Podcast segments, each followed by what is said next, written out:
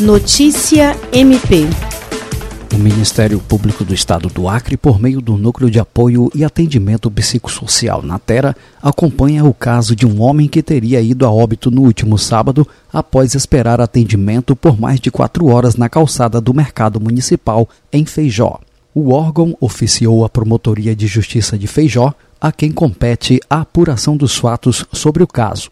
Conforme notícia divulgada na imprensa, o homem de 33 anos que vivia em situação de rua e seria dependente químico apresentou sinais de desconforto abdominal pela manhã, fato observado por transeuntes que, no entanto, não o teriam socorrido.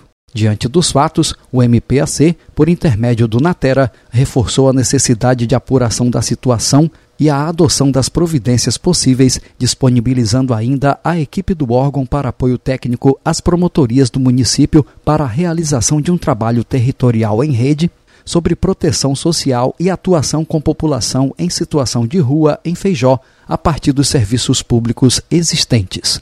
Jean Oliveira, para a Agência de Notícias do Ministério Público do Estado do Acre.